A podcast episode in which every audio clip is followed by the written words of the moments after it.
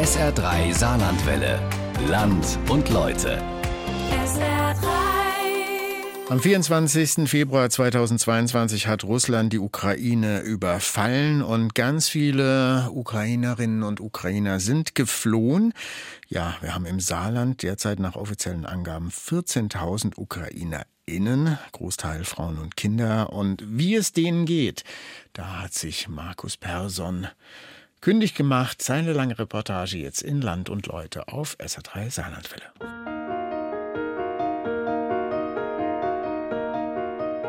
Unsere äh, Großeltern sind in der Ukraine und auch die Freunde von uns sind in der Ukraine, weil wir sind erst vor sieben Jahren hierher gekommen. Und ja, das war dann total komisch, plötzlich so Nachrichten von unseren Freunden zu kommen. Können wir eure Kinder zu euch schicken? Ich habe gerade gesagt, ich habe es ehrlich gesagt heute Nacht um 1.30 Uhr die ersten Nachrichten gelesen und habe gehofft, dass es nicht wahr ist. Ja, aber heute Morgen dann doch enttäuscht worden beim ersten Blick in die Nachrichten. Ich entsinne mich noch als Kind in Berlin. Das war einfach grausig, ja. Wenn die Bomber kamen und die Erde zitterte und wir also da tagelang im Keller saßen. Deswegen, ich kann das so nachfühlen. Vor fast genau einem Jahr vor dem Saarbrücker Staatstheater. Geschockte Ukrainerinnen und Ukrainer, geschockte Saarländerinnen und Saarländer. Ein Angriffskrieg in Europa, Trotz Vorzeichen wie die Annexion der Krim durch Russland 2014, viele konnten oder wollten sich das nicht vorstellen. Bis zum 24. Februar 2022. Es folgten chaotische Wochen. Mit dem eigenen Auto, per Flugzeug oder in Zügen flohen Ukrainer, vor allem Frauen mit Kindern, ins benachbarte Polen und in andere EU-Länder. Oft als erstes Ziel Verwandte und Freunde im Ausland. Ganz anders wurde Tatjana Schruhl zur Fluchthelferin der ersten Stunde. Die 60-jährige Psychologin stammt aus Kiew. Sie hat vor 40 Jahren einen Deutschen geheiratet, lebte mit ihm erst in der DDR, später in der BRD. Seit Jahren lebt das Paar im Saarland. Vor einem Jahr ahnte Tatjana noch nicht, was auf sie zukommen wird. Ich hatte Besuch nach der Corona-Zeit, äh, wollten wir feiern. Mein Mann ist 70 geworden, ich 60 und das ist bei uns in der Familie so eine Tradition. Äh, da kommen Gäste aus verschiedenen Ländern, was durch Corona nicht möglich war. Und mein bester Freund Alexei aus Kiew, der hat ein paar Tage vor mir Geburtstag. Und dann haben wir gesagt, wir feiern zusammen in Saarbrücken oder irgendwo in Deutschland. Die ganze Großfamilie wurde eingeladen und da kamen sie auch alle. Und am 24., das ist der Geburtstag von Alexei, wollten wir anfangen zu feiern. Und dann kamen nachts die Nachrichten, der Krieg in Ukraine ist ausgebrochen. Schnell war klar, dass für die Besucher eine Rückreise in die Ukraine nicht in Frage kommt. Tatjana quartierte die ganze Familie Kowalski bei sich zu Hause ein. In der ersten Tag kam dann Kowalski Junior auf, an mich äh, und sagte, mein Freund steckt mit seiner Familie auch in Skiurlaub. Das war gerade damals, glaube ich, Faschingszeit so. Mit äh, Schwiegermutter, Kind und Frau, ob sie auch her nicht kommen dürften. Wenn, paar, es hieß immer für ein paar Tage und in einer Woche sind wir alle weg. Und dann kam ähm, Dmitri mit äh, seiner Frau, Schwiegermutter und dem Kind hierher. Das Haus von Familie Schul wurde immer voller, die Fluchthilfe ein regelrechtes Schneeballsystem. Dann hieß das nach zwei Wochen, wo klar war, das könnte dauern, ob die Schwiegereltern nicht kommen dürfen und dann die Schwester von der ähm, Pablo-Frau und dann ging es äh, die Freundinnen von Frau Kowalska bzw. Frau Kostjuk. Diese Freundinnen kamen dann mit Kindern und dann die Schwester und so ging es dann. Jeder hat versucht, wenigstens Nahverwandte herzuholen.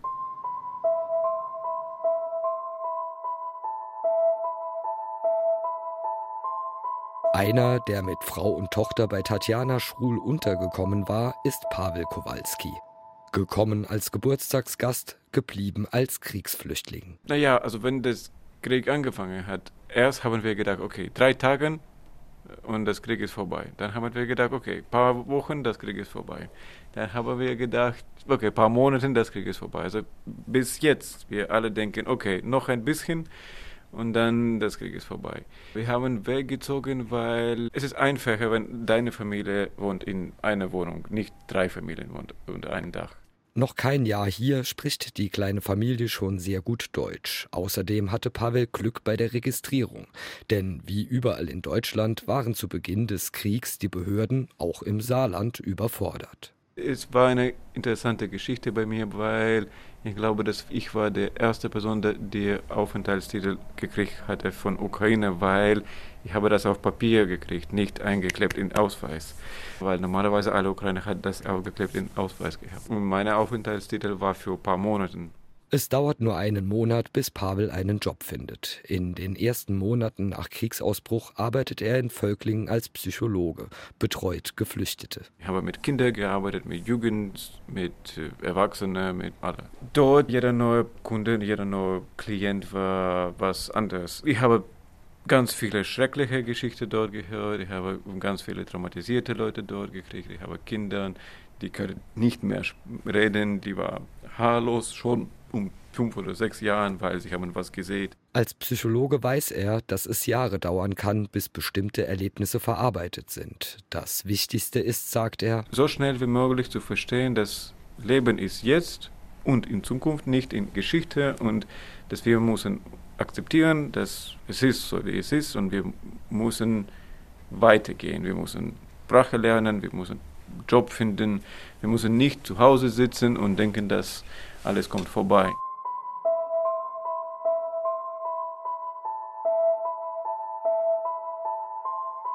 Einer, der weitergehen will, ist Andri. Der 48-Jährige ist seit rund sieben Monaten mit Frau und Kindern im Saarland.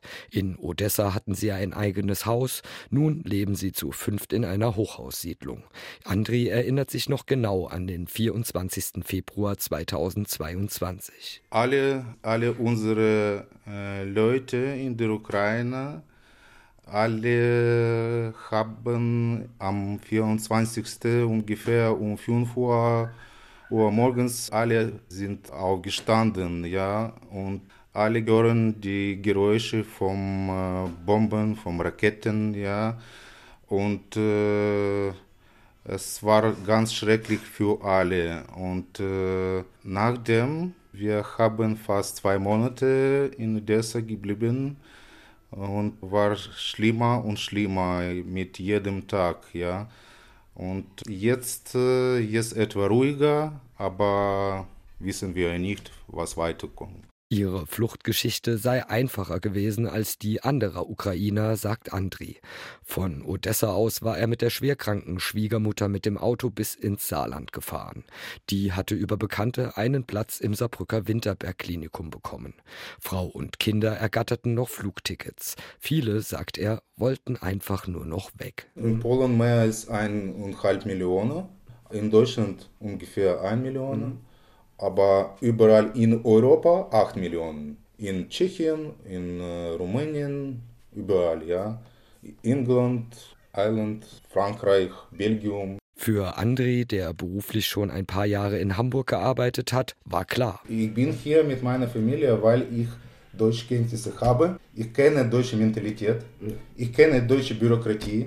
Ich, ich kenne viel. Nun ist er mit seiner Familie im Saarland. Beim Besuch sitzt seine Frau mit am Küchentisch, der dreijährige Sohn spielt im Wohnzimmer. Die beiden älteren Töchter sind in der Schule und an der Uni. Die Kinder haben sich schnell an die neue Umgebung gewöhnt. Individuelle, unser sechsjähriger Sohn besucht erste Klasse in Turmschule und äh, er versteht fast alles. Die Lehrerin sagt, dass äh, Jehor äh, versteht ganz alles und äh, in halben Jahren alles wird gut. Mit Mathematik läuft gut, mit Sprache schon besser und spricht und schreibt. Okay. Und äh, Dreijähriger sitzt noch zu Hause. Wir erwarten äh, einen Platz im Kindergarten, ja. Und meine Frau und Tochter, 20-jährige Tochter, die lernen auch Deutsch und äh, Tochter hat die Pläne auch hier weiter studiert, Zahnmedizin. Angekommen oder nicht? Bei der Familie gehen die Meinungen auseinander. Ehrlich, für mich ist besser in Deutschland. Für mich ist äh, einfacher. mit Sprache zum Beispiel, ja, und ich sehe hier Zukunft. Ich habe die Pläne, hier weiterbleiben, aber meine Frau und Tochter, он спрашивает, ну, допустим, завтра закончится война, у вас дом там. Ich möchte nach Haus, nach Ukraine, nach Odessa. Mhm. Das ist Heimat halt. Ja. Ja, ja, ja klar. Das ist normal. Wir haben, wir haben eine große Familie, Haus in Odessa. Wir haben Eltern, mein Hund, Labrador Chelsea. Aber an eine Rückkehr nach Odessa, sagen sie, ist zurzeit eh nicht zu denken. Und trotz Heimweh und Sorge um die Verwandten zu Hause, sie sind froh, dass sie und vor allem ihre Kinder in Sicherheit sind. Dass sie im Saarland so schnell angekommen sind, das liegt vor allem am Einsatz des Netzwerks InfoSaar UA. Ende Januar Demo vor der Saarbrücker Ludwigskirche in Saarbrücken. Aufgerufen dazu hat die Bürgerinitiative SAUA. Gegründet von Ukrainern und Ukrainerinnen im Saarland ist sie seit Kriegsbeginn vor fast einem Jahr aktiv, aber nicht nur für regelmäßige Demonstrationen. Die Initiative hilft geflüchteten Ukrainern beim Ämtergang, der Wohnungssuche, Beschäftigungsmöglichkeiten und der Integration. Unterstützt werden sie dabei auch von Saarländerinnen und Saarländern wie dem Ehepaar Zwick, das heute auch zur Demo gekommen ist. Sie helfen bei der Initiative, wo sie nur können. Aber ansonsten helfen wir ja mit bei dem Verein, bei der Vereinsgründung zu organisieren, Projekte mit zu initiieren und vor allem eben auch äh, Bekannte und Freunde mit, mit zu aktivieren, nicht? dass die auch mitmachen. Die beiden sind von Anfang an dabei.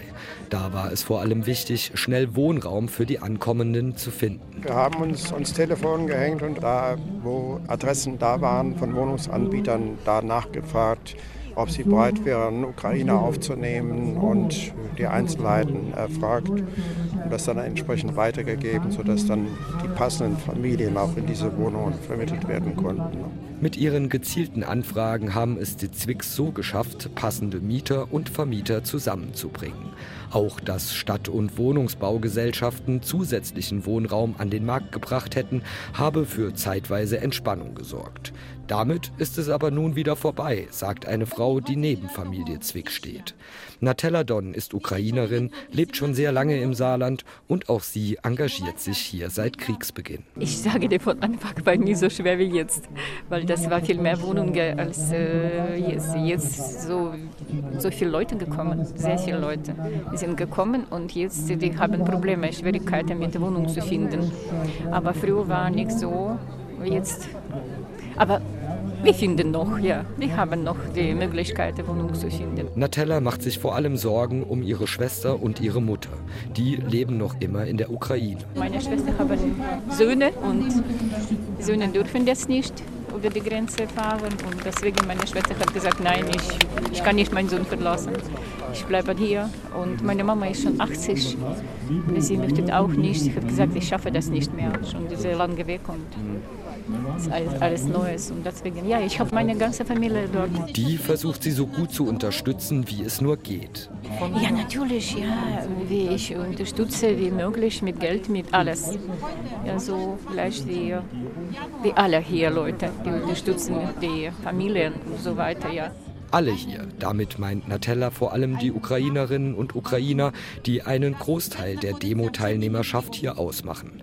Die Menschen in ihren Landesfahnen vor der Ludwigskirche, die machen ihr Mut. Gott sei Dank, wir sind alle zusammen hier und wir helfen einander und wir versuchen das verbessern, diese Leben leicht machen für die verschiedenen Leute. Ja, wir sind so, die alle zusammen, die haben überhaupt nicht gedacht, dass wir so stark und solche Solidarität haben, alles zusammen. Nicht nur geben, sondern auch Hilfe direkt vor Ort bringen. Das macht Yves Brück. Die Saarländerin hat auf der Demo von ihren Erlebnissen gesprochen. Sie fährt regelmäßig in die Ukraine. Ja, also die erste Reise ist jetzt fast ein Jahr her. Die war also ähm, Anfang März letzten Jahres. Da war es noch sehr ruhig in der Ukraine, zumindest dort, wo wir hingefahren sind. Wir fahren jetzt auch ähm, nicht mehr über die obere Grenze, sondern über die untere Grenze über Lviv, also durch Kriegsgebiet. Die Leute dort sind nicht mehr so viel auf den Straßen zu sehen. Sie ähm, haben sich insgesamt äh, sehr gut organisiert, soweit ich das beurteilen kann. Letztes Jahr im Sommer, erzählt sie, hätten die Leute dort im Park Schießen geübt. Auch die Kinder. Jeder Bürger und jede Bürgerin der Stadt äh, kennt sich mit einer Waffe aus. Ich glaube, es gibt in der Ukraine kaum noch ein Haus, das ohne eine Waffe ist. Ich glaube, es gibt in der Ukraine kaum noch einen Bürger oder eine Bürgerin, auch die Kinder, die nicht mit einer Waffe umgehen können. Alle vier bis sechs Wochen fährt Yves Brück mit einem Hilfskonvoi in die Ukraine. Doch es wird schwerer, an Spenden zu kommen. Gerade jetzt, wo vor Ort dringend warme Kleidung und Stromgeneratoren benötigt werden. Wir bekommen immer noch Spendengelder, aber wir müssen dann schon, ich nenne es mal Klinken putzen, um an die Spendengelder heranzukommen. Die Solidarität ist da, aber ich glaube, aufgrund dessen, dass die Menschen jetzt auch ähm, aufgrund der Medienberichten so ein bisschen, ich nenne es mal, abgestumpft sind und auch ihre eigenen Probleme haben, aufgrund der Energiekrise etc., wird es eben einfach weniger. Dass es überall schwieriger wird, das spürt auch Lesja Matjuk, die die Demo mit einer Rede eröffnet hat. Sie ist eine der Organisatorinnen der Initiative UASA und Mitbegründerin und Vorstandsvorsitzende des Vereins Ukraine-Freunde e.V. Der Verein ist notwendig, sagt sie seit äh, dem Anfang März 2022 wir die Leute, die hier im Saarland leben, also Saarländer und auch Ukrainer äh, und Ukrainerinnen, schon sehr viele Aktionen durchgeführt haben, gemeinsam, um die Ukraine zu unterstützen. Und jetzt haben wir äh, beschlossen, dass wir für das Ganze halt eben diesen rechtlichen Rahmen tatsächlich benötigen und so ist es dazu gekommen. Zahlen verdeutlichen das. Ich denke mal, von 17.000 Ukrainern, die jetzt mehr oder minder hier im Saarland sind, hat mindestens die Hälfte schon mal an irgendeiner Aktion von uns teilgenommen. Wir haben ja sehr viel Unterstützung nicht nur für die Ukraine vor Ort, sondern auch vor allem halt auch für die Unterstützung der Flüchtlinge hier geleistet. Innerhalb kürzester Zeit gab es eine Internetseite für Flüchtlinge mit allen notwendigen Informationen und immer Ansprechpartner, die auch aktiv geholfen haben. Wir haben äh, Wohnungen gesucht, wir haben den Leuten bei der Einrichtung von Wohnungen geholfen, wir haben die ersten Schritte für sie erklärt, wir haben äh, ein Infopoint mit der Stadt Saarbrücken aufgebaut und sehr viele Aktionen gemeinsam durchgeführt, auch Ankommensaktionen wie zum Beispiel ein Picknick äh, an langen Tischen. Wir machen Benefizveranstaltungen, wir machen ukrainische Veranstaltungen, wir machen äh, arzttherapeutische, psychotherapeutische Veranstaltungen für die Ukrainer hier. Also denke ich, dass ja mindestens die Hälfte schon ja, mit uns zu tun hatte. Die Ukrainerinnen und Ukrainer sind nicht nur untereinander gut vernetzt. Auch mit den Behörden haben sie früh Kontakt aufgenommen. Das hat gerade am Anfang bei der Registrierung und Wohnungssuche beiden Seiten geholfen. Die Kinderbetreuung, das kennen auch saarländische Familien, bleibt ein Problem. Das mit den Schulen ist ein Thema, das durch die Gesetzeslage halt relativ gut gelöst ist. Die Kinder sind in die Schulen gegangen. Das mit den Kitas, das ist ja ein bekanntes Problem. Und dadurch, dass die Mütter im Moment ja noch nicht äh, im Arbeitsverhältnis sind, ist es im Moment noch so zu regeln, wie es halt äh, zu Hause möglich ist. Das darf aber kein Dauerzustand sein. Wir schauen aktiv darauf, dass wir äh, erstmal halt äh, mit den Sprachkursen auch die Arbeitsintegration beschleunigen können, Arbeitsmarktintegration und dass die Mütter dann entsprechend auch Möglichkeiten bekommen, entweder Gruppen zu bilden, um eben gemeinsame Betreuung zu organisieren oder auch, dass sie dann in der Prioritätsliste, so wie auch wie die anderen Mütter dann, äh, die arbeiten, eben dann auch entsprechend berücksichtigt werden. Nicht nur auf der Demo heute. Generell hat man das Gefühl, hier bleibt keiner stehen, auch wenn er jeden Grund dafür hätte. Lesja Mattiuk glaubt, dass diese Machermentalität viel mit der weniger glanzvollen Vergangenheit der Ukraine zu tun hat. Die Ukraine ist ja bekannterweise auch ein korruptes Land gewesen immer und äh, das war auch äh, der Grund für die Revolutionen äh, seit 2004 in der Ukraine. Es war nie eigentlich das Thema Russland irgendwie zu beeinträchtigen. Es ging den Ukrainern bei diesen nationalen Kämpfen immer um die Zerstörung dieser Korruption. Als Ausweg gründeten viele Ukrainer dann einfach ihr eigenes Business an den korrupten Behörden vorbei. Ein neues Projekt in Deutschland zu starten, ist wesentlich schwerer. Zugute kommt den Ukrainern aber, dass sie keinen Flüchtlingsstatus haben. Deshalb haben sie auch in Deutschland direkt eine Arbeitserlaubnis. Und wo ein Wille ist, da ist auch ein Weg. Wir versuchen gemeinsam noch so Ideen zu entwickeln, wie wir diese Arbeitsmarktintegration, Arbeitsmarktintegration heißt ja nicht nur Anstellungsverhältnis, aber auch Selbstständigkeit, wie wir dort die Ukrainer am schnellsten gewinnbringend für alle jetzt in den Markt bringen können.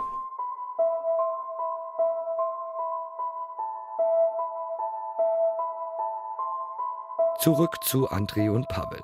Beide sind bei ihren Familien geblieben. Würden sie jetzt in ihre Heimat zurückkehren, dann würden sie vermutlich schnell an der Front landen.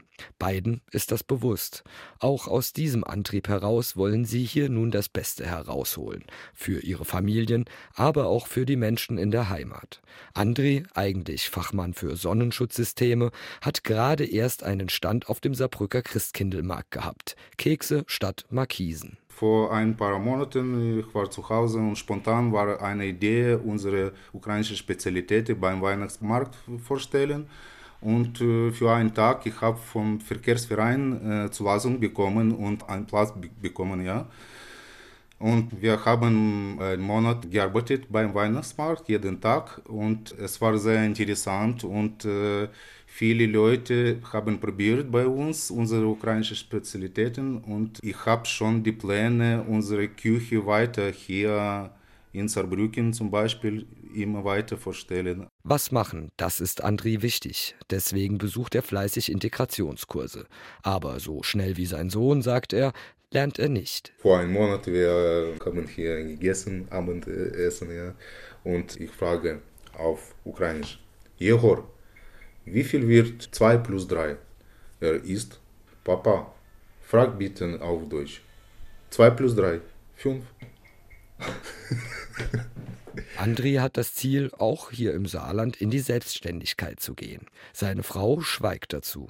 Ihr fällt es schwer, sich eine Zukunft in diesem ihr fremden Land vorzustellen.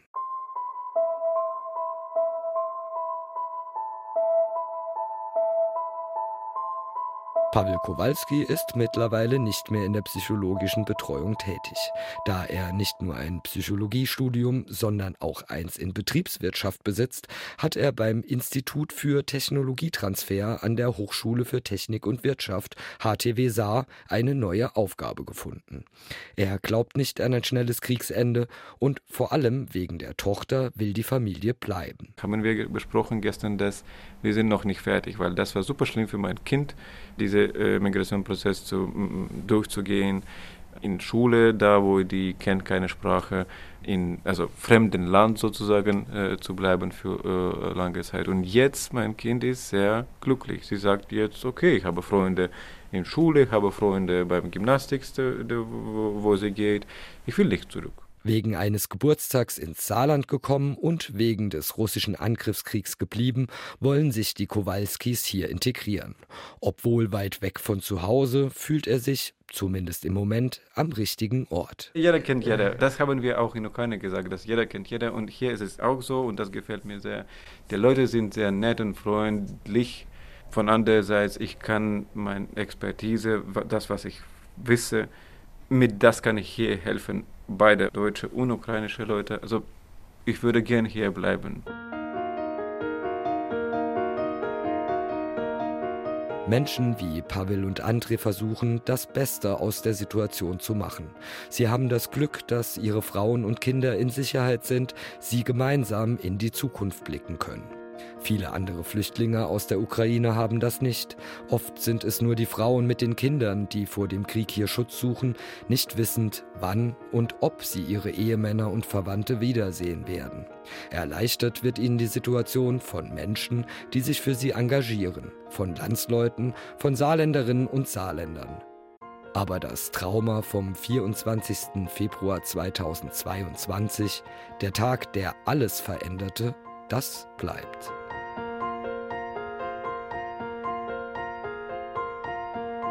Und dauert jetzt schon ein Jahr. Markus Persson hat Menschen getroffen, die aus der Ukraine hierher gekommen sind ins Saarland. SR3 Saarlandwelle. Land und Leute. SR3. Regionale Features auf SR3. Immer sonntags um 12.30 Uhr und als Podcast auf sr3.de.